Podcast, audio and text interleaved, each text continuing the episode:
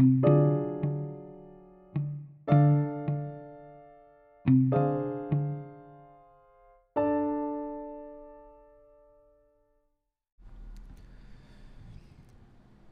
la psicología una ciencia? Pese a que Immanuel Kant residió toda su vida en la pequeña ciudad de Königsberg, en Alemania, suele considerarse el filósofo más grande de la tradición intelectual occidental.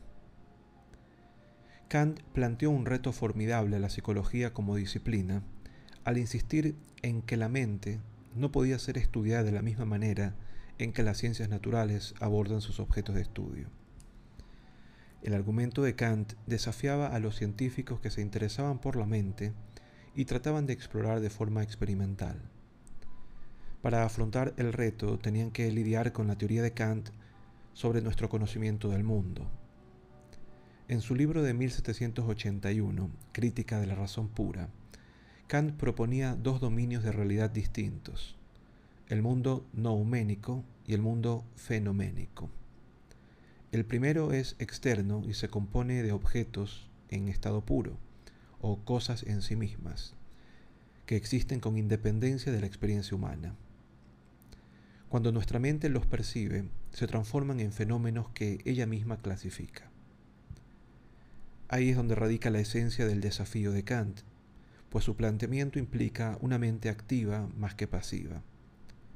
Según su teoría, a la hora de estructurar nuestra experiencia, la mente aplica determinadas reglas, 12 categorías a priori, para organizar los distintos fenómenos.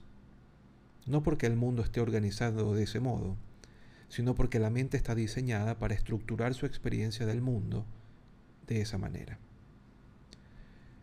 ¿Por qué esa afirmación no dio paso a una ciencia psicológica? Porque según Kant, los procesos mentales existen en el tiempo, pero carecen de dimensión espacial. Por eso argumentaba, es imposible expresar matemáticamente el funcionamiento de la mente humana.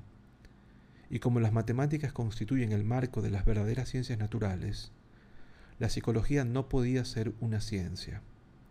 La psicología solo podía ser una disciplina histórica y descriptiva. Antes de que finalizara el siglo XIX, varios científicos aceptaron el desafío de Kant pues creían haber encontrado la manera de medir la mente en acción mediante la experimentación empírica.